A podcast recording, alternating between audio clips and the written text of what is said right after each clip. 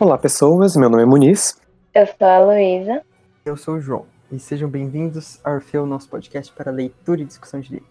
E no episódio de hoje, nós vamos discutir o conto do Machado de Assis, A Causa Secreta.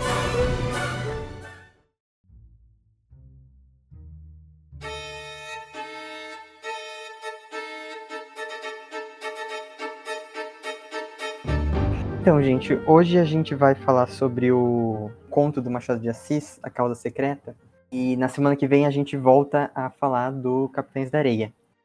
Nossa ideia é diversificar aqui os episódios do Orfeu, para que não fique só num livro. Então, volte e meia a gente vai fazer um episódio sobre algum conto, algum outro livro, começar um, um projeto em paralelo ao dos Capitães da Areia, para que não fique só num, num único conteúdo e, e para que o podcast seja mais acessível também pessoa não quiser ter um comprometimento de ler o livro semana a semana, ela pode ler um conto mais curto.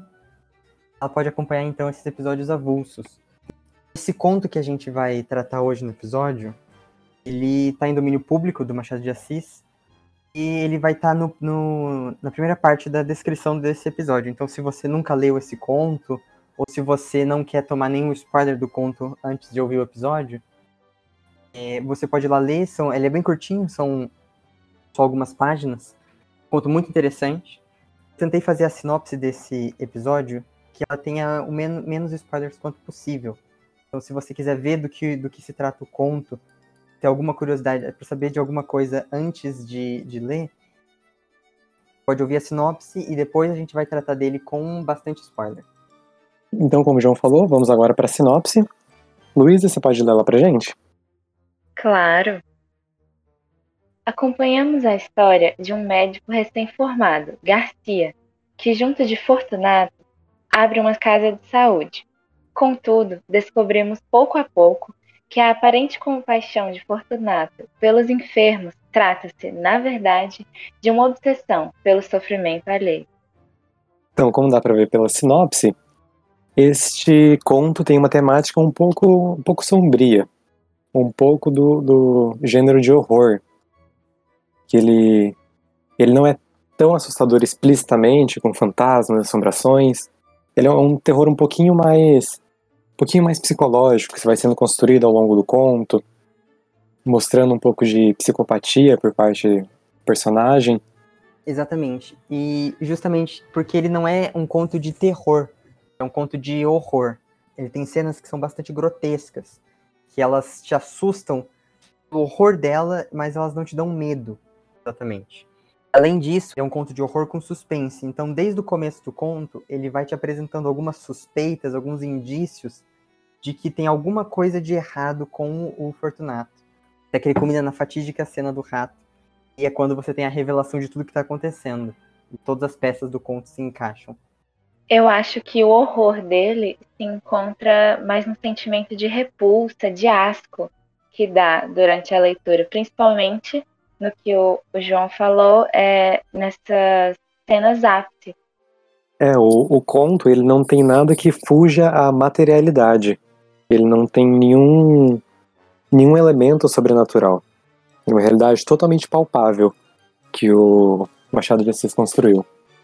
E, de modo reflexivo, talvez as coisas que são da natureza humana, os podres da natureza humana, às vezes são mais assustadores do que qualquer outra coisa metafísica ou sobrenatural. Isso é uma, uma das coisas mais interessantes que esse conto traz à tona, é que, que você não, não se depara com um horror sobrenatural, né? exatamente como vocês falaram, um horror que é completamente mundano por isso que ele é tão horrível. Que ele é, você acredita que ele pode acontecer, não só você acredita, como de fato ele acontece.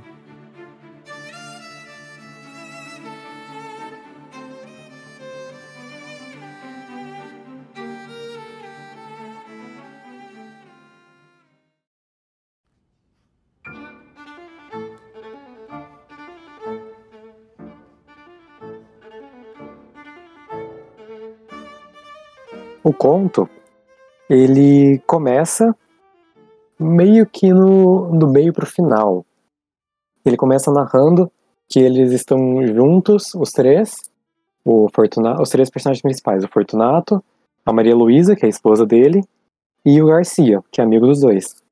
Eles estão juntos porque alguma coisa aparentemente estranha, algum, alguma coisa com. A princípio, quando ele parecia constrangedora, aconteceu. Só que ele não fala de imediato. Ele diz que tem isso. Inclusive, logo depois que ele descreve que os três estão juntos ali de uma forma desconfortável, ele. O Machado coloca uma frase que me deu. Já me deu o primeiro baque de como vai ser a história daqui para frente. Ele disse: como os três personagens aqui presentes agora estão mortos e enterrados, tempo é de contar a história sem rebuço. Então, a história começa narrando três personagens aparentemente vivos, e ele joga no meio que esses personagens já morreram todos. Para mim, apesar de ser uma coisa bem pequena e bem rápida, para mim já, já deu um, um, um baque inicial. Que não é como se estivesse narrando, sei lá, numa aula sobre Napoleão, que eu sei que já morreu há muito tempo. Ele tá falando de alguém e no meio disso descobre que a pessoa está morta. É um é uma surpresa que ali no começo um pouquinho interessante, mas como eu falei, é só um, só um detalhe. Aí a partir disso, ele retoma desde o começo, quando o Garcia e o Fortunato se conheceram. Então, essa cena do começo, ela chega a lembrar até um filme de suspense, alguma coisa assim, porque é como se ele desse um flash da cena final ou da, da, da cena principal, depois ele volta pro começo da história. Se ele dissesse, olha só, eu vou chegar nisso daqui, mas antes eu preciso explicar como, como tudo começou. Além disso, é interessante notar o conto é escrito em terceira pessoa. Isso é um pouco diferente do que quem leu só as principais obras do Machado está acostumado. Né? tanto Brás Cubas quanto Dom Casmurro, escritos em primeira pessoa. Tem um narrador personagem. Nesse caso, o narrador ele é onisciente, ele está fora dos personagens, tanto que os personagens já estão mortos quando a história é contada. Então você sabe dos pensamentos deles e de tudo que está acontecendo, mesmo quando eles não estão juntos. Ah, mas aí não diz muita coisa, né? O Brás Cubas também estava morto quando começou o conto, quando começou o livro. De fato, de fato. Só que. que ele que narra, né? Ele narra a própria história. E só que nesse conto é como se você tivesse, pelo menos eu li dessa forma, como se você tivesse um, uma terceira pessoa mais parcial. Sinto que ele dá mais atenção ao Garcia, né? Você acompanha a história do Garcia. Você vê mais os pensamentos dele do que dos outros personagens. Você vê os outros personagens a partir da visão dele. É como se fosse um capítulo de ponto de vista. É, ele usa o Garcia pra gente conhecer o personagem mais misterioso que é o Fortunato. E isso dá uma visão um pouco de fora do, do, do Fortunato em si, que é um, deixa um pouquinho mais de mistério. Do, porque ele vê o que o Fortunato faz e a gente tenta entender o que está acontecendo com o Fortunato, por que, que ele faz essas coisas, por que, que ele age assim. Eu quero fazer um comentário do quanto é contraditório o Fortunato se chamar Fortunato, porque inicialmente a personalidade dele é descrita até como fria e mais tarde vai ser um pouco mais desenvolvida o, os aspectos antipáticos dele, mas se for parar para pensar, eu fui pesquisar o nome, o significado do nome, e significa alguém que é afortunado, feliz, simpático, alegre, gentil, e eu penso que o Machado não colocou isso de sem querer, né? Ele fez isso de propósito, querendo fazer essa ironia. Muito bem observado. Eu não fiz a tarefa de casa, não tinha visto isso. Eu confesso que eu também não tinha visto isso. E é legal porque se o Machado tiver pensado é, a questão do significado do nome para nomear esse personagem, é interessante porque é justamente nisso a história dele vai indo no começo, o Garcia acha que ele é uma pessoa extremamente compassiva, se compadece pelos, pelos doentes e por isso ele ajuda. Por isso ele seria tão, tão prestativo. Que você vai descobrindo que é o contrário. Uma, é uma bela inversão. E se continuando, eles se conhecem pela primeira vez no, na Santa Casa, que o Garcia estudava medicina ainda. E depois eles se encontram sem sem querer, por acaso, num teatro. Que o Garcia vai lá assistir uma peça e por acaso o Fortunato senta bem na frente dele. Aí a gente já começa a observar alguns detalhes sobre a, a personalidade que vai sendo construída do Fortunato. Porque é dito, eles estavam assistindo a peça, e é dito que ele tem mais atenção aos lances mais dolorosos ali na peça. A atenção dele redobrava nesses momentos. E no final tem uma farsa, que é um momento um pouco pequeno, um pequeno show que tem no final do, do teatro, de um, de um caráter mais cômico. E ele não ficou para assistir essa parte, ele só saiu. Então, e depois que ele sai do teatro, o Garcia segue o Fortunato. Então, e aí a gente tem a primeira cena que é questionada ainda do Fortunato. Ele tá andando, voltando para casa, provavelmente. Ele passa na frente de um cachorro que tá dormindo e ele dá uma bengalada no cachorro. De forma completamente gratuita. Isso intriga bastante o Garcia. É o que é um absurdo, já é o primeiro ato de crueldade animal dele. Strike 1. Exatamente. Primeiro que a gente viu, né? Já dissemos há dois episódios atrás, não toleramos tortura animal nesse podcast. E bater em cachorro é tortura. Aqui, assim, começa. Acho que aqui a gente já pode levantar a suspeita. Outra coisa sobre o Garcia que eu acho que o Machado dá pouca ênfase. Conto, ou pelo menos ele não, não trabalha com isso. Que isso é bastante evidente para mim. O Garcia não faz nada em relação ao Fortunato. No momento algum. Ele vê o Fortunato sendo uma pessoa horrível ele tolera isso perfeitamente. Ele vê o Fortunato batendo no cachorro e ele não faz nada. Só fica curioso. Nem conversa sobre isso. Depois disso, o Garcia até que desperta uma curiosidade, né, sobre o Fortunato, mas eles não não levam muito para frente até um dia em que ele está em casa e ele mora em um apartamento e ele escuta alguns barulhos. E quando ele chega é o vizinho dele de cima que está ferido e quem carrega ele para dentro de casa acompanhado de alguns outros homens é justamente o Fortunato numa cena que o Garcia olha com um olhar heróico, né, de admiração da ajuda prestada. E nessa cena, o Fortunato se mostra muito solícito, tanto em auxiliar o homem a, a chegar na cama e fazer a companhia, relatar o que aconteceu, tanto em ser, como eles dizem, um enfermeiro, alguém que ajudou o Garcia e mais futuramente o médico a cuidar do, do homem que estava ferido. Nesse momento, tem uma relação um pouco antitética com o que aconteceu antes, porque a gente não tem todas as informações e acaba acreditando a essa ação do Fortunato algo bom. Tipo, nossa, ele ajudou a pessoa, ele é uma pessoa solidária, né? Apesar de que durante a descrição, depois que o, todo o movimento já passou, tem alguns detalhes que desperta uma curiosidade, como o olhar dele, as perguntas que ele faz para o Garcia e o jeito como ele fica encarando o enfermo. É, esse, a gente não sabe exatamente o que aconteceu justamente porque quem contou o que aconteceu foi o Fortunato. A gente não sabe se, por exemplo, ele pode ter ele mesmo dado a facada no cara e oferecido ajuda em seguida. Mas, mas aqui ele fala que foi uma malta de, de capoeiras. Mas, mas especificamente do, do cara, ele disse que chegou alguém, deu uma facada nele e saiu. Antes eu tinha pesquisado, e se eu não me engano, essa malta era um, um grupo de capoeiristas, sim, mas que eles lutavam, que formavam uma resistência e lutava contra a classe dominante do Rio de Janeiro. Então, e o Machado dizer que foi uma malta de capoeiras que feriu o, esse vizinho do Garcia, além de ser um contexto de época, já dá o tom dos, de todos os textos do Machado, que é esse tom de esse tom burguês que o Machado escreve para a burguesia.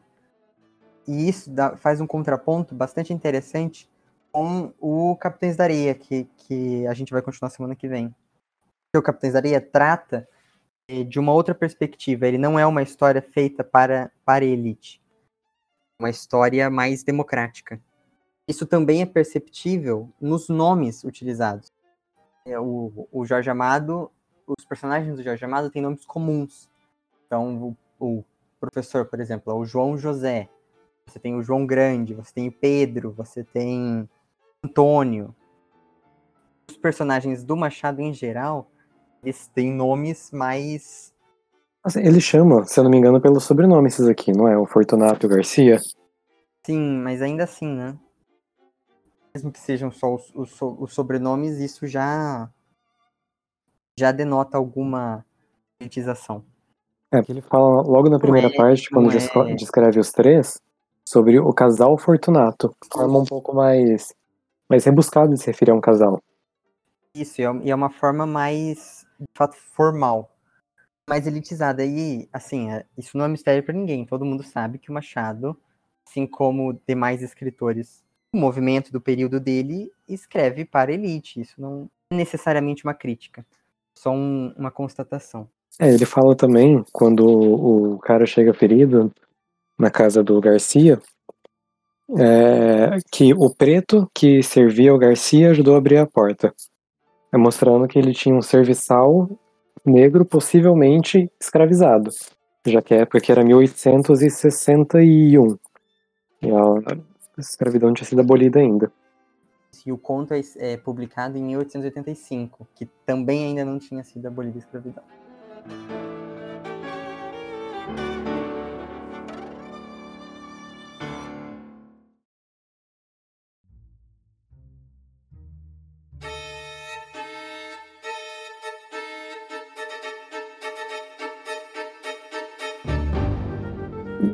Isso que a. Só voltando no que a Luísa falou, que a gente não sabe exatamente o que aconteceu, eu acho que casa um pouco com o que eu não tinha entendido quando eu li, que é o porquê dele ajudar o, o senhor que ele viu ferido na rua. Assim, entendendo que se tratava um pouco de que ele tinha uma certa psicopatia, ele poderia muito bem ter parado do lado e ficar olhando enquanto o cara morria. Mas ele escolheu delibera- deliberadamente ajudar. Talvez a história que ele conta não esteja tão bem contada assim.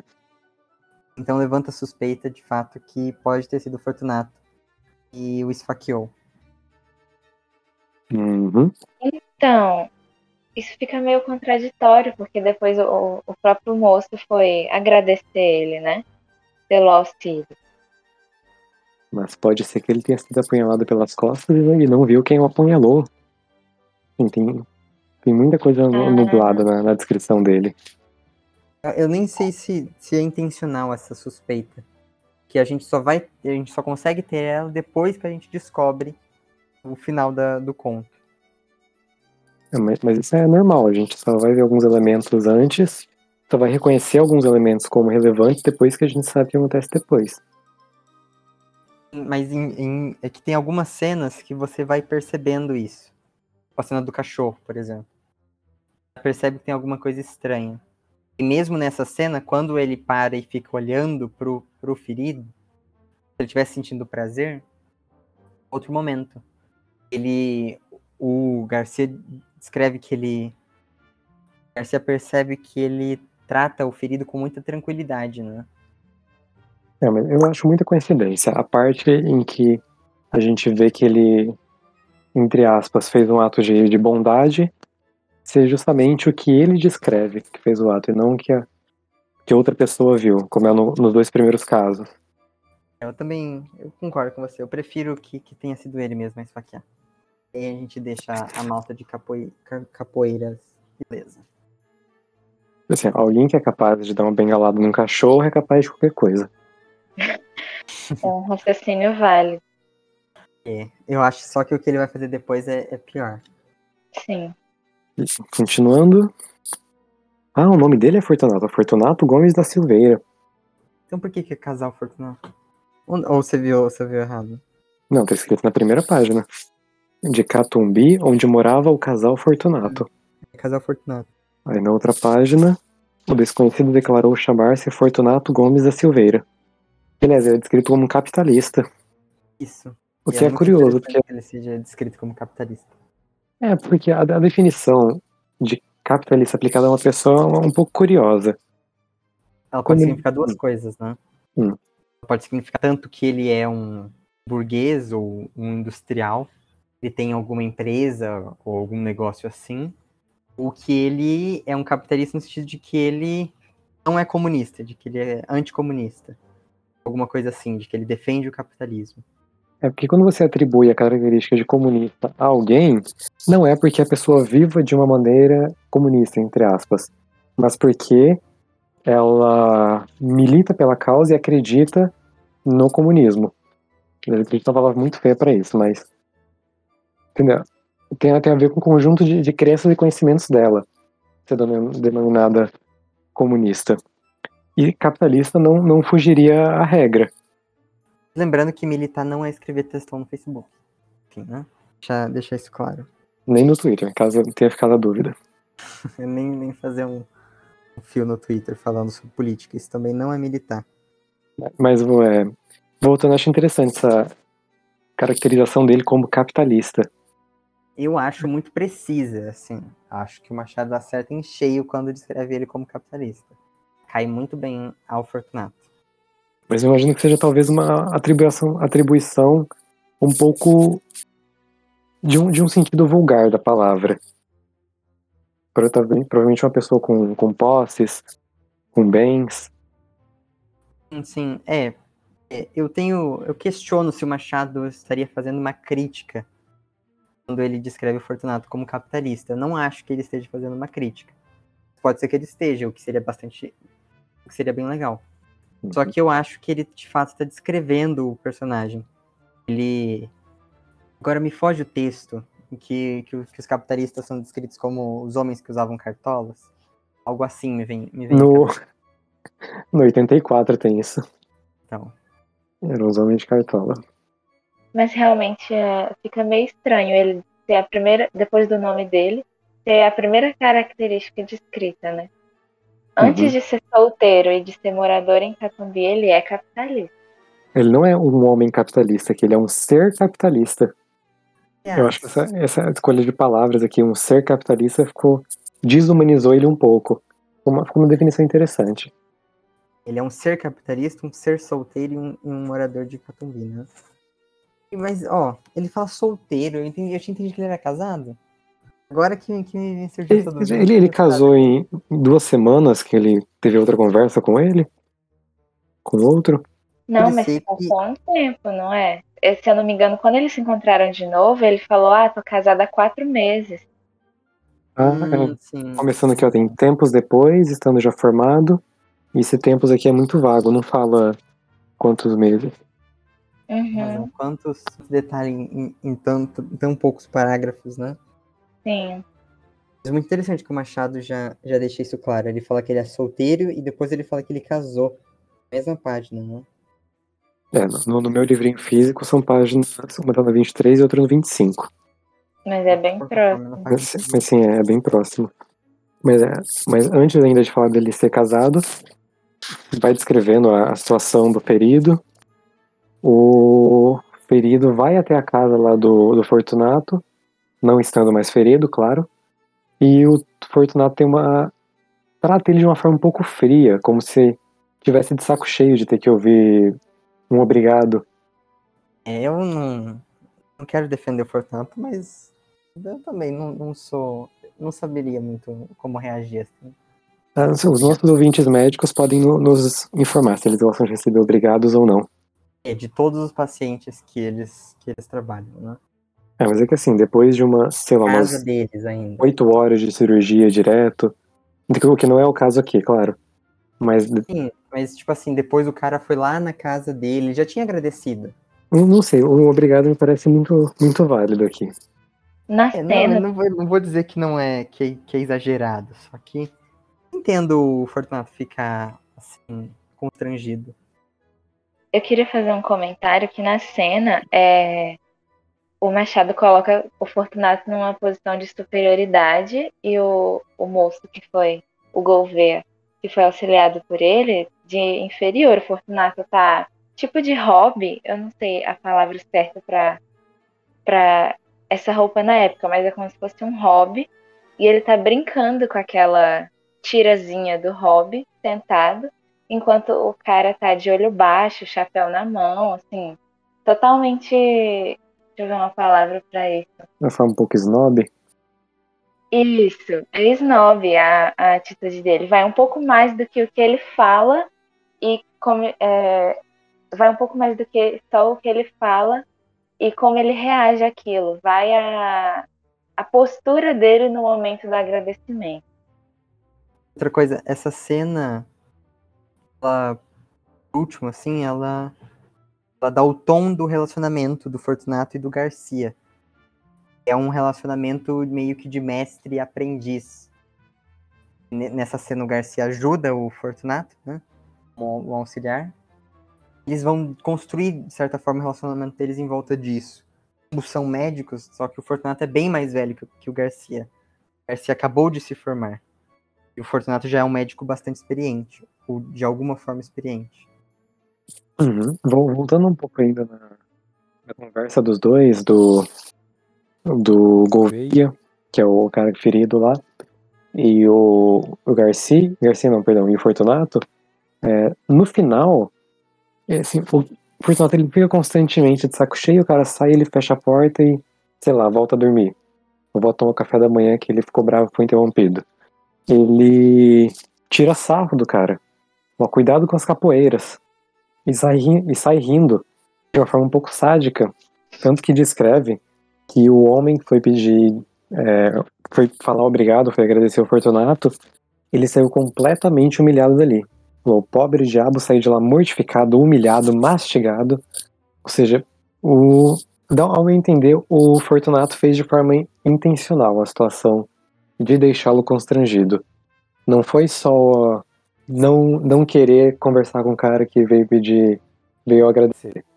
Ele não fez questão de tirar sarro no final para deixar o cara constrangido. Acho que isso faz parte da personalidade um pouco, um pouco sádica dele, de aproveitar o sofrimento das pessoas. Eu não acho a, essa piada que ele faz no final, assim, constrangedora. Eu acho que é uma boa piada, assim, engraçada. E ela também é. reforça a questão dele ser. Não ter sido os capoeiras, né? De ter sido ele que, que feriu o Gouveia. Eu acho que a piada, se o Fortunato tivesse, durante a conversa, construindo um certo laço ali com, com um homem, é, adquirido uma certa intimidade, até beleza, a, a, piada sairia tranquilo. Só que ele passou a, a conversa inteira tratando de maneira fria essa mudança repentina, repentina de tom talvez tenha incomodado bastante o Gouveia. Pode mostrar também que é uma pessoa não adaptada a relações sociais, né? Ele não sabe exatamente como se comportar. Algo talvez um pouco parecido com, com o Coringa no, no filme dele, né? De, desse humor que só ele acha graça. Aproveitando esse gancho do, do João, falando sobre antissocialidade, eu me perguntei muito, ó, enquanto eu lia o conto, que o Fortunato se caracterizava como alguém psicopata. E eu fui pesquisar um pouco a fundo, né? E a palavra psicopata não é exatamente um termo correto do ponto de vista psicológico, né? O certo, assim, se fosse para dar um diagnóstico, seria transtorno de personalidade antissocial. Que é justamente isso que o João falou, de não saber conviver em sociedade. E quando ele tem alguma reação, é sempre algo artificial ou que parece não natural. E esse episódio que a gente acabou de discutir do, do homem indo lá agradecer o Fortunato e o Fortunato fazendo chacota dele, isso chegou aos ouvidos do Garcia e ajudou também a construir a ideia que o Garcia tem do Fortunato. Ele falou que isso que aconteceu, tudo isso assombrou o Garcia. O Garcia ele até sente vontade de visitar o, o Fortunato, né, mas não encontra nenhum pretexto para fazer isso. E aí a curiosidade dele fica por isso mesmo, até que depois de um tempo eles se encontram novamente. Exatamente, eles se encontram, aí o Fortunato informa que está casado e é estranho, porque até o momento a gente tem uma ideia do Fortunato um pouco frio. Quando trouxe o homem, quando foi lidar com o homem ferido depois, sobre com as atitudes dele em relação ao, ao cachorro. E nesse momento ele parece um pouco mais descontraído quando eles conversam. É uma conversa tranquila, sabe que estou casado? Não, casei, tem quatro, casei faz quatro meses. Chama o Garcia para um jantar. Aí o Garcia tem, é, tem um pouco de. Não um receio, mas ele, ele hesita por um momento sobre o jantar. E o Fortunato insiste. Pra, não, não faz desculpa, não vou admitir desculpa, vai domingo na minha casa. É uma personalidade completamente diferente do que a gente viu até agora. Se bem que a gente não, não viu nada muito profundo. No final, o Garcia atende ao convite do Fortunato e no domingo ele vai à casa, à casa dele. Lá ele encontra, ele conhece a, a esposa do Fortunato, que é a Maria Luísa. Eu acho várias coisas curiosas assim sobre a, a, a relação do Fortunato e da Maria Luísa. Que é uma relação bem estranha, né? O Garcia acha essa relação que ela não tem nada a ver, assim. Escreve ela como, como esbelta, né? Feroza, olhos meigos e submissos. E acho que aí já dá o, o tom do adultério que, que o Machado adora colocar no, em tudo que ele faz, que o Garcia começa a se apaixonar já por ela. Ela tinha 25 anos, né? O Fortunato tem 40 anos. Não sei o quanto isso seria estranho pra época, mas não é, não é errado, mas denota uma, uma estranheza desse relacionamento. E se ela tem 25 uhum. anos, ela deve ter mais ou menos a idade do Garcia também, né? Porque ele acabou de se formar. Eu sinto um pouco que a Maria Luísa às vezes fica com um papel de um troféu do Fortunato, porque assim, pela descrição ela é uma moça bonita, que tem modos, né? E me dá essa impressão que a relação deles não tem assim nenhum laço especial, mas em alguns momentos me dá a entender que ela seria mais uma vaidade do próprio Fortunato do que algum tipo de sentimento ou vontade de, de se casar mesmo. Ela não parece também estar satisfeita com esse relacionamento, né? E coloca que a relação dela com ele parecia que usa a palavra confinavam, né? Na resignação e no, e no temor. De fato, parece que ela está confinada. Você nunca vê ela fora da casa ela tá sempre sofrendo com o que o Fortunato faz. É, e nesse primeiro encontro até, ela não, ela já sabia dessa natureza um pouco, natureza um pouco peculiar do Fortunato, de não ser muito aberto e muito carinhoso, porque o Garcia se oferece para falar sobre como eles conheceram, Fortunato não queria, mas mesmo assim o Garcia vai lá e conta sobre o Fortunato ter ajudado a salvar um homem. E a Maria Luísa fica espantada. Como se tivesse acabado de descobrir que o marido que ela. O homem com que ela está casado tem um coração. Ela, assim, ficou espantada dele ter alguma bondade. Então dá pra mostrar que ela não, não estava, pelo menos, ali iludida ou ele enganando ela, fingindo ser uma pessoa boa. E nesse momento ainda, Garcia conta o que aconteceu. Fortunato não queria, ele fica um pouco incomodado com a história mas depois ele vai na frente e fala sobre a história com o Gouveia. Quando Gouveia foi agradecê-lo pela ajuda, e ele foi seco com o cara, depois fez uma piada que deixou o Gouveia desconfortável e bem irritado, e ele fala isso alegre, de uma forma animada, como se as pessoas fossem achar graça do que ele está falando. Foi uma história um pouco triste. E o Garcia descreve esse riso que ele dá no momento como um riso que parecia sincero, algo franco. Não como se ele estivesse sendo falso, né? Fazendo aquilo. Parecia que ele realmente acreditava que. Parecia não, ele realmente acreditava na comicidade do que ele tinha contado. Novamente aquilo dele não ter noção que é engraçado e do que não é engraçado, né? Uhum. E aqui a gente tem um elemento que eles falaram um pouquinho antes, só que a gente pulou, que o, o livro descreve que o Garcia ele tinha um germen, a, a faculdade de decifrar os homens de decompor os caracteres. E ele, isso é interessante porque ele vai vendo o que é sincero e o que não é sincero no Fortunato, o que é muito útil pra gente. Ele descrevendo para além do que ele está vendo. Tanto agora que ele descreve a sinceridade desse riso, quanto mais tarde que ele descreve a falsidade de uma fala do, do Fortunato. eu fico um pouco assustada com a, a calma e a simplicidade que o Garcia tem dessas análises. Porque ele vai descobrindo esses detalhes e ele vai só achando aquilo muito singular, como ele usa a palavra no texto.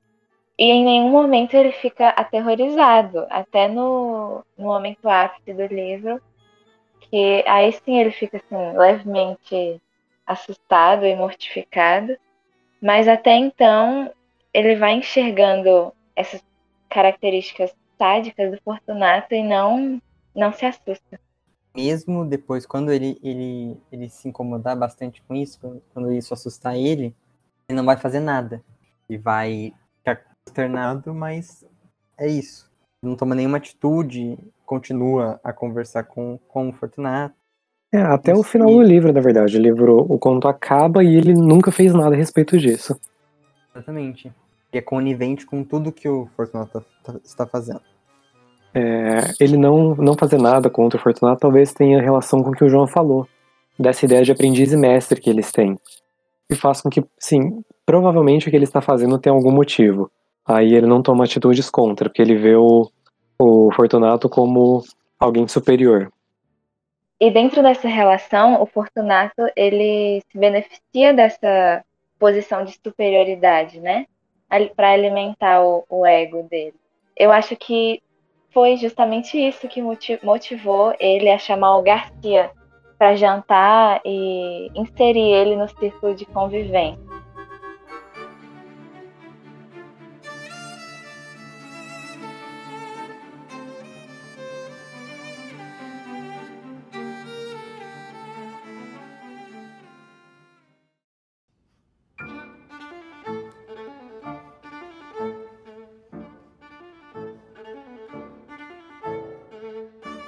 Seguida, depois do Garcia relatar o acontecimento, deles auxiliarem o homem ferido e tudo, é, ele faz uma brincadeira dizendo que o, o Fortunato foi um, um bom enfermeiro, né?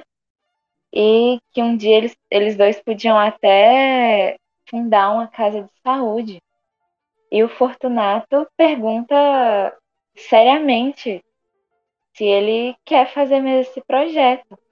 E o Garcia fala, não, estava só. Não, essas palavras, né?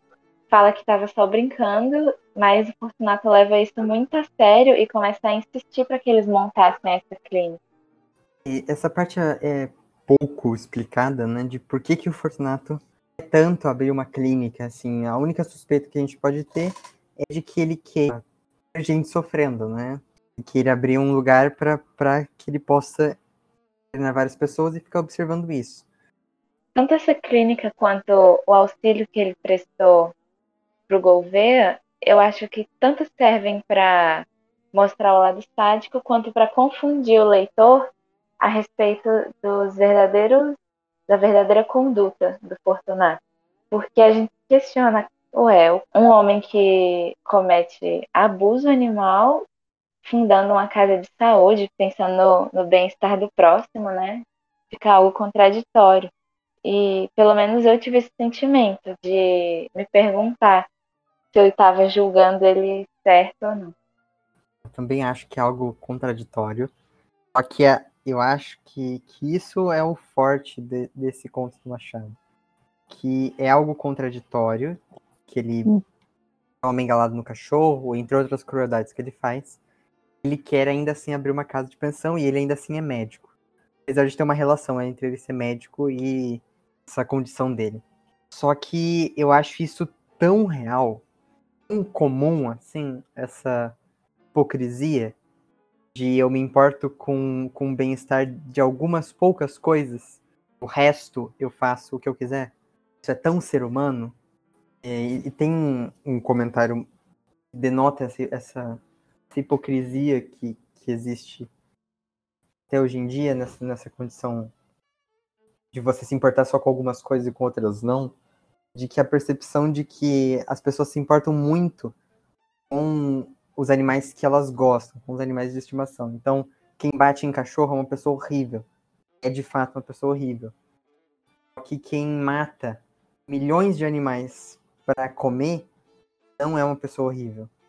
Aquela, aquela piada, né, de que você bate em cães e gatos, você é uma pessoa horrível. Se você bate em outros animais, você é uma pessoa normal. E se você não bate em nenhum, você é um extremista. Eu não sei até que ponto essa dá pra considerar hipócrita ou fortunato, já que ele não revela quais são as intenções dele com a clínica. Assim, a gente entra naquela questão de se omissão é mentira.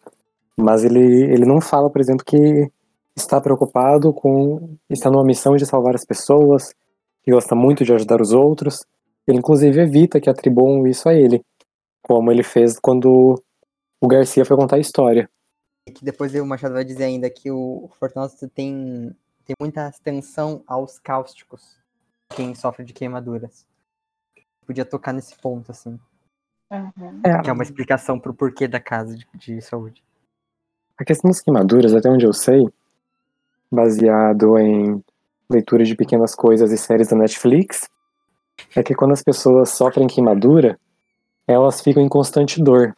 Não há muito o que se fazer até que seja reconstruído, reconstruído aquilo ali, aquela pele que ela perdeu.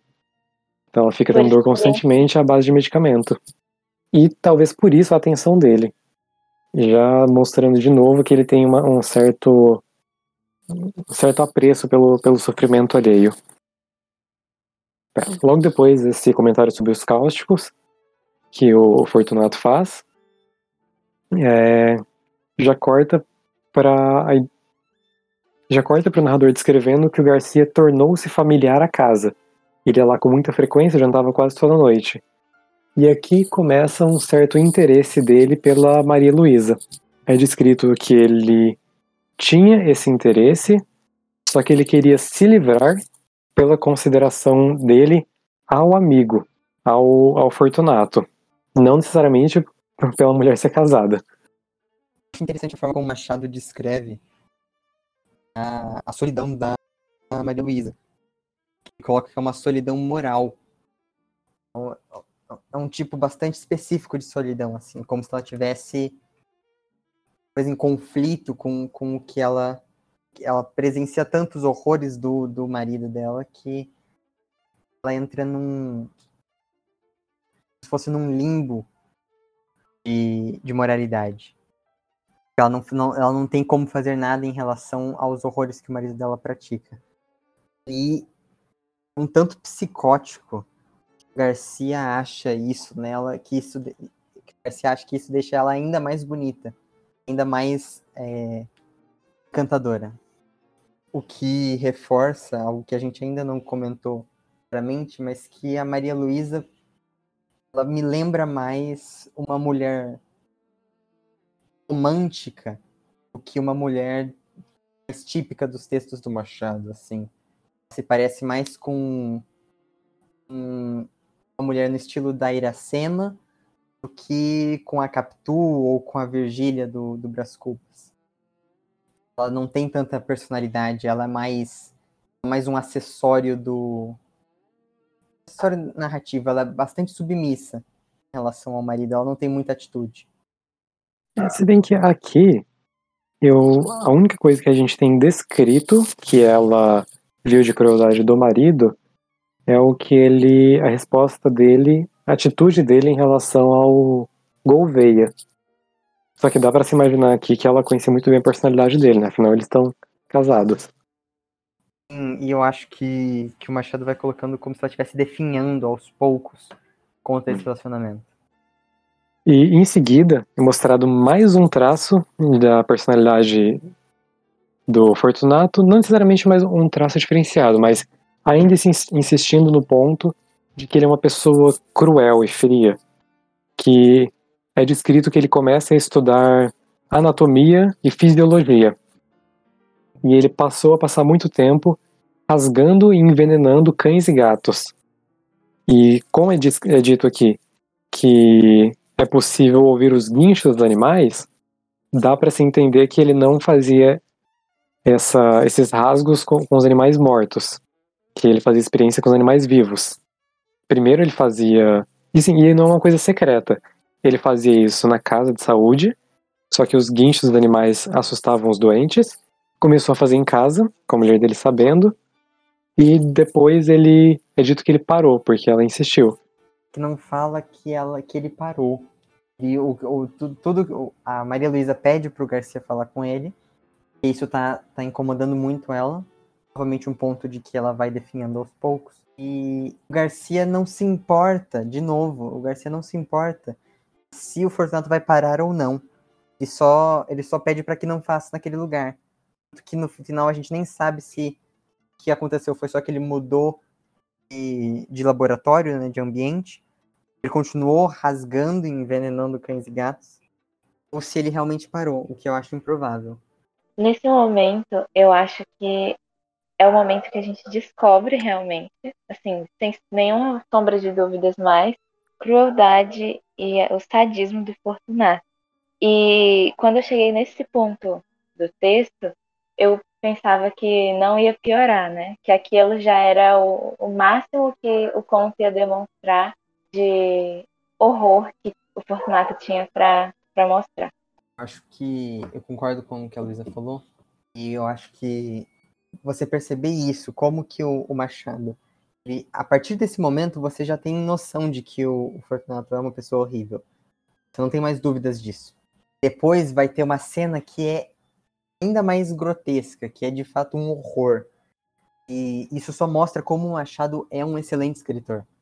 Que ele já te deu todas as informações eh, principais, todas as informações gerais da história, ainda assim, ele vai descrever uma cena e ele vai mostrar como diferença entre você citar e você descrever. E acho isso muito legal de ressaltar como Machado é um baita de um escritor. Ele mostra isso nesse conto. E pela construção que ele fez antes de chegar nessa cena que a gente já vai falar, que aliás é a cena que causa o constrangimento inicial lá do livro, é, por essa bagagem que ele já foi construindo de suspense, já contar algumas coisas que o Fortunato fazia, sempre piorando. Você, quando você vê a cena, você acha ela grotesca, absurda, só que você pensa assim, faz sentido ele fazer isso, não é algo que veio do nada. Você tem conhecimento suficiente do Fortunato para não achar aquilo é, tão, tão absurdo, apesar de ser muito absurdo.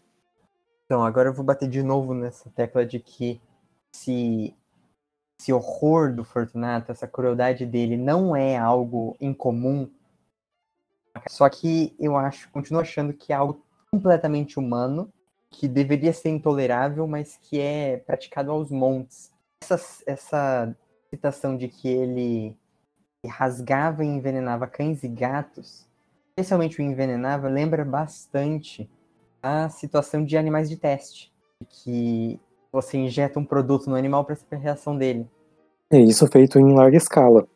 E de uma forma talvez um pouco mais informal, há pessoas que dão veneno para gato e cachorro que, que tem na rua. Sim, é completamente absurdo fazer isso. O ele tá te incomodando e você vai matá-lo. Não, não tem. É alguém sem escrúpulos. E mesmo assim, olhando aqui, ó, quando a gente vê isso num conto, a gente tá vendo a construção de um personagem que a gente vai entendendo que é que tem algum transtorno mental. Só que ao mesmo tempo, essas práticas de, de maus tratos animais que ele pratica aqui, que por enquanto a gente vê que ele só maltratou animais, elas ocorrem no dia a dia com pessoas que a gente não considera que precisem de ajuda psiquiátrica ou psicológica. Então, sei lá, sua vizinha pode dar veneno para um gato, você nem fica sabendo e vai almoçar na casa dela. É uma pessoa do dia a dia que pode ter esse tipo de atitude. E para muitas pessoas daqui no livro que conhecem o Fortunato, provavelmente ele é uma dessas pessoas do dia a dia. Sei lá, assim, é o cara que foi comprar pão com você na sua loja e que é muito simpático. Mas quando chega em casa, ele abre cães e gatos e dá bengalada em cachorros de rua durante o caminho. Então, é um conto de horror, mas é um personagem que não é tão fora assim, tão absurdo. Tão fora da, da curva. Esse é um dos principais traços de psicopatia, né? A pessoa finge muito, é muito manipuladora, usa uma máscara o tempo todo. Ela tem muita facilidade em recriar o que ela vê as outras pessoas fazendo, agir como um, entre aspas, cidadão de bem, apesar de esse termo ser problemático, age como uma pessoa correta e comum mas por trás dos panos não é nada daquilo. Isso vai ficar bastante evidente na cena do rato. Né? Sim. E sobre isso que, que o Muniz comentou, de ser. As pessoas não se importarem com isso, assim. É, seu vizinho faz alguma crueldade animal, ao invés de você tomar alguma atitude, você vira o rosto e prefere não prestar atenção. Houve um, um cachorro ganindo e você bota o fone de ouvido para não, não continuar ouvindo, em vez de fazer alguma coisa para o cachorro parar de ganir. E além disso, é, fica a recomendação, inclusive, do vídeo do Ralph, colocar na descrição do episódio, sobre esses animais. Só uma, assim, é, uma gota de, de, tudo que é feito com, com, com, com animais, com testes animais, de todo o horror que é isso. A recomendação também de seguir páginas que fazem esse, esses conteúdos nas redes sociais, tipo o PITA, Mercy for Animals, entre, entre outras. E pessoas financiam esses animais deliberadamente, sem nenhuma consciência e sabendo que estão financiando. É importante dizer isso, assim. Quão menos horrível é uma pessoa que é um veneno para um cachorro e uma pessoa que terceiriza esse veneno.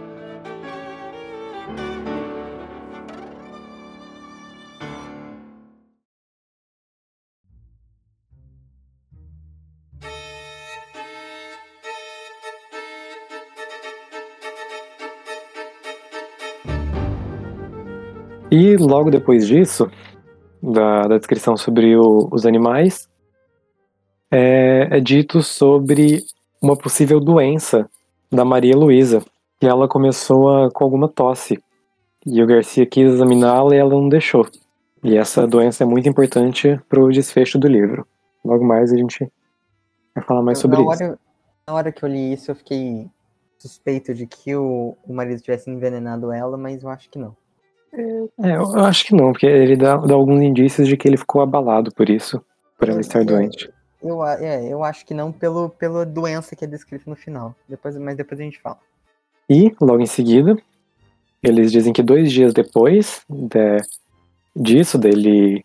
Tá, que na, na ordem dos acontecimentos aqui. O Fortunato fazia experimentos em animais.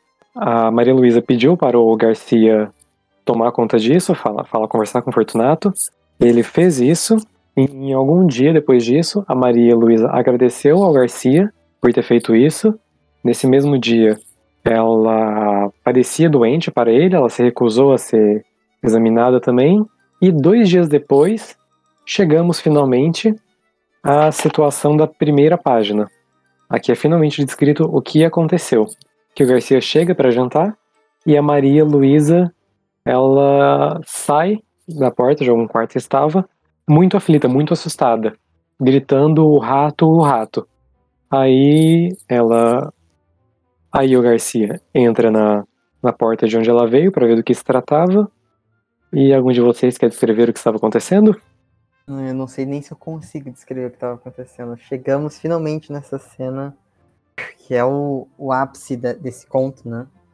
O que, já, já adiantando um pouco, é, é interessante porque é uma cena que causa repugnância pelo tratamento que ele tem com um animal que é considerado é, um animal repugnante, que é um rato. Isso é excelente que o Machado tenha feito isso. Não é um gato que ele está torturando, não é um cachorro, Sim. não é um passarinho, é um rato. Sim, é, é mais fácil você sentir. É mais fácil você sentir empatia por esses animais mais domésticos, um papagaio, um gato, um cachorro. Mas quando faz isso com um rato e que você consegue sentir empatia, é, é mais interessante. Lembrando que é ratos o... são envenenados cotidianamente. E você tem ratoeiras que não é nada mais do que um, um torturador à distância. Só que, só que esses elementos que eles matam o rato, normalmente você não vê o rato sendo morto. Você deixa a ratoeira depois, quando você vai, já tem o cadáver ali. Você não pode fazer mais nada. Ou então, quando você dá um veneno, você já encontra os ratos mortos também. Uhum. Mas, na cena, é, é absurdo, porque é, assim, é bem aos poucos que ele vai torturando o rato de uma forma extremamente cruel. E ele não demonstra nenhuma reação. Tá, o que aconteceu nessa cena então? O Fortunato colocou uma, uma labareda, uma chama na, na mesa, uma chama pequena, pegou o rato, que segundo ele estava roendo alguns papéis dele, destruiu alguns documentos dele, e ele usa isso como pretexto. Ele diz que usa isso como pretexto para ter pego o rato. No final ele diz que ele usa isso como pretexto, né? Mas não, ele não tá usando isso como pretexto. Hum, É, só que antes, é, antes de escrever a cena, fala que o Garcia lembrou que ouviu o Fortunato se queixando de um rato, que tinha rasgado um, um papel dele. Então o Garcia já foi um, um pouco preparado para a história de que tinha algum rato ali, alguma situação complicada. Ele pegou esse rato, tava um barbante no, no, no rabo do rato. Aí o que, que ele fazia? Descia o rato até o fogo de forma rápida para não matar, voltava, cortava uma pata. Descia de novo o rato de forma rápida para não não causar muito dano no rato, mas para ele sofrer o suficiente, voltava e cortava outra pata. E quando ele chegou, já estava com uma pata menos. E tudo isso com o rato ganindo. É, não sei qual que é o barulho que o rato faz. Ganindo, guinchando. Menino guinchando. Tudo isso com o rato desesperado ali. É, corta outra pata, desce, corta outra pata. E é uma, uma cena bizarra. E corta o rabo também, né? Hum, acho que não, ele não chega a cortar o rabo. Ele cortou o focinho. Isso. No final, né? Tá. É, no final ele Então, cortou é- o focinho do rato. Ele vai, ele vai cortando, é, ele vai corta uma pata e ele, pelo que eu entendi, ele vai cauterizar a ferida, né? Ele mesmo fez. Hum, não tinha pensado nisso. Mas é uma boa. pra- Parece de fato um experimento com um rato.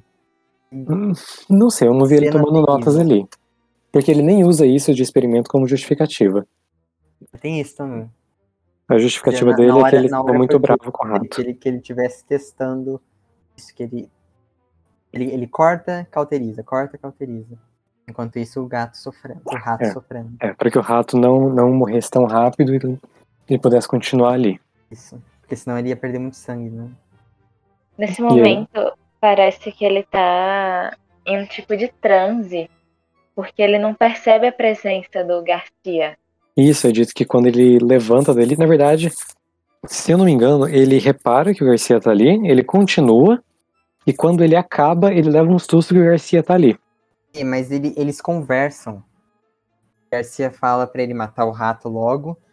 E o, o Fortunato fala, na maior calma do mundo, já vai. O Machado ainda, ainda, ainda coloca, né? Um reflexo de uma alma satisfeita. Estava apreciando a tortura.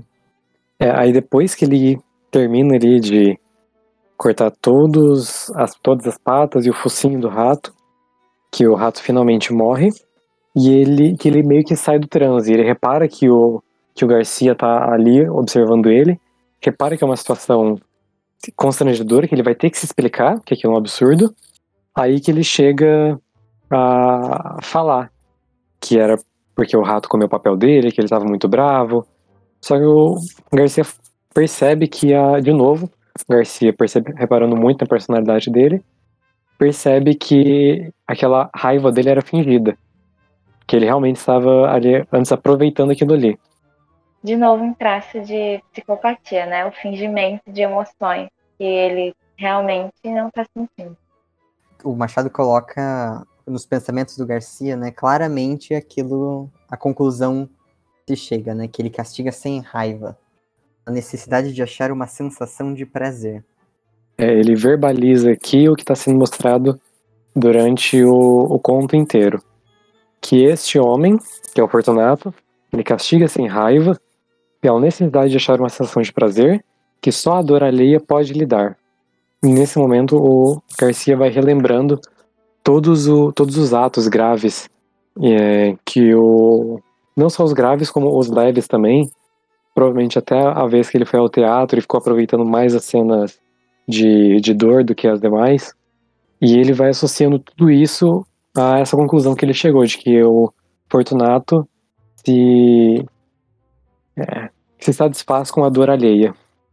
Nesse trecho também tem algo que me chamou a atenção, que o Garcia descreve Fortunato como uma redução de Calígula, que se eu não me engano é uma característica do Machado de inserir coisas de, da mitologia e da cultura greco-romana. E eu, eu fui pesquisar e Calígula era um imperador romano que era conhecido por ser um torturador sádico e por ser doido.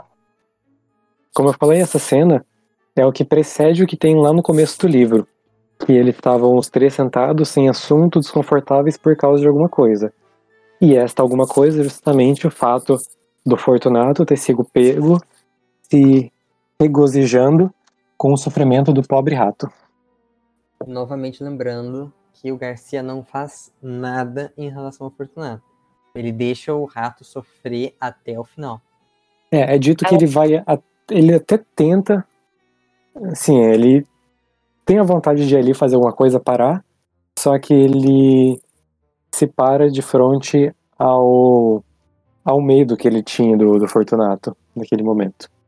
E depois de descrever o horror da Maria Luísa nessa cena, o tremor que isso causou nela, é introduzido que a tosse dela, que antes se apresentou, piorou e depois de que ela ficou extremamente doente, muito fraca e acabou morrendo. É, só que no processo até a morte dela ainda, tem o Fortunato que fala que ele faz o possível para fazer com que ela melhore.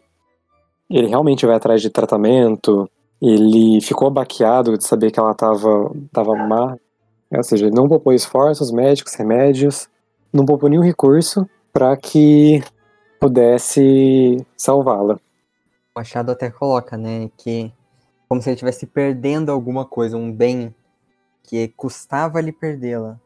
Se fosse um prejuízo que ele estivesse tomando, não como se fosse a morte de alguém mesmo o Garcia acaba se abalando mais do que ele. Então, e daí o, o ela tossia, tossia, tossia. E dela teve o episódio do desmaio e até que um dia ela morreu. Foi definhando assim. E o Machado daí coloca bem claramente, né, de que a, ela era tísica, né? Tísica, se ela era tísica, ou seja, ela tinha tuberculose, que era uma doença bastante comum. Então ela morre de tuberculose, caso não tenha ficado claro. Aí ela morre, o, o Fortunato continua é, sim, baqueado com a morte dela. Ele dito que, apesar dele ter sofrido, ele não roubou nenhuma lágrima, nem publicamente, nem em privado. E ele ficou aturdido e viu que estava outra vez só. Então, alguma coisa, algum sentimento, a morte dela causou nele. E assim, né, só um parênteses, né, que o Machado gosta de enfatizar essa questão da lágrima no, no velório, né? É uma, é uma questão bastante do importante. Dom Casmurro? Isso, é uma questão bastante importante no Dom Casmurro, e aqui, de novo, é, é tido como um símbolo de afeição pelo, pelo tecido. Se eu não me engano, no Memórias Póstumas tem uma, um sarcasmo quanto a isso também, mas eu não lembro certo. Eu acho que tem. Ninguém derramou uma lágrima por ele, né? Isso, isso. Que nem chegaram a, a chamar aquelas pessoas que eram, tipo, pagas para chorar, alguma coisa assim. Na, sequência narrativa aqui, o Fortunato ele passou muito tempo a fio, velando a, Maria Luísa juntamente com o Garcia, e ele foi descansar um pouco.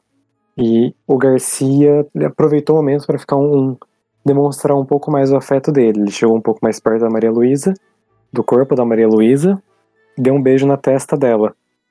E no momento que ele fez isso, é quando o Fortunato retornou da sala e viu essa cena do Garcia ali demonstrando o sentimento que ele havia pela Maria Luísa. E ele, o Fortunato, é dito que ele não fica com ciúme aqui. Ele fala que deu a ele vaidade, não ficou com ciúmes nem com inveja, mas deram ele vaidade. Tanto que o Machado é, termina o conto, né? Um, uma frase maravilhosa ressalta esse caráter de que o Nato sente prazer na dor e ele sente prazer na dor consequente morte da esposa dele, né? Eu, o Machado escreve: Fortunato, a porta onde ficara, saboreou tranquilo essa explosão de dor moral. É, ele continua que é uma dor moral que foi longa, muito longa, deliciosamente longa faço questão de falar esse final porque eu acho sensacional. Realmente, essas últimas frases são assertivas no efeito que elas querem causar. Sim, parece que saíram da cabeça do, do Fortunato. Uhum, exatamente.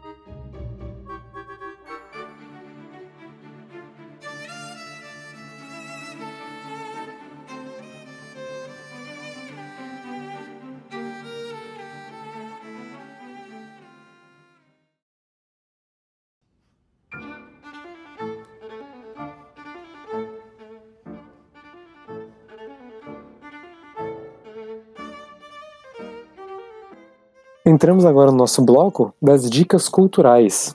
João, você tem alguma dica de leitura relacionada ao conto que nós, nós discutimos hoje? Então eu vou recomendar para os nossos ouvintes outro conto do Machado de Assis. Também tem essa pegada bastante intrigante, que gera uma discussão muito, muito interessante. É Pai contra Mãe. Um conto, acho que até bastante conhecido do Machado. E ele traz um dilema moral muito interessante, muito intrigante. Acho que vale muito a pena conferir. Também é um conto curtinho de ler. E você? Então, seguindo nessa no gênero de horror, eu recomendaria um outro autor de horror que eu gosto bastante, que é o Edgar Allan Poe, que ele é específico do gênero de horror.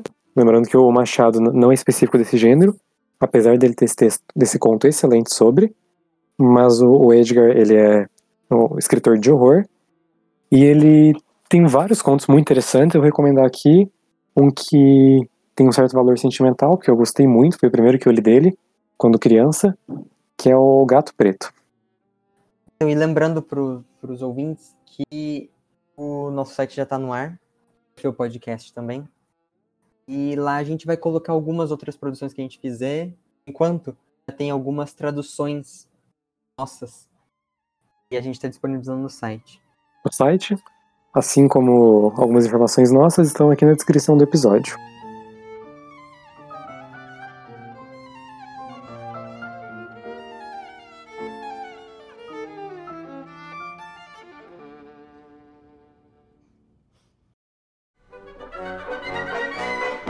Então essa foi a discussão a respeito da Causa Secreta, um conto de horror maravilhoso do Machado de Assis. Lembrando que este texto está em domínio público e o link para acessar está na descrição. Podem lá tranquilo, ler. Se não tiverem lido, tiver ouvido a história inteira com todos os spoilers e agora estiver desenvolvendo interesse em ler, podem lá ler, que é maravilhoso mesmo que a gente já tenha falado tudo. Isso vale muito a pena ler o conto, mesmo se você tiver chegado até aqui e já saber tudo o que vai acontecer. Machado é um excelente escritor. Críticas, comentários, sugestões, você pode mandar pra gente no nosso e-mail orfeu.podcast.gmail.com. E no próximo capítulo, nós retornamos com o programa convencional, continuando a leitura do Capitães da Areia. Então é isso. Tchau, pessoas.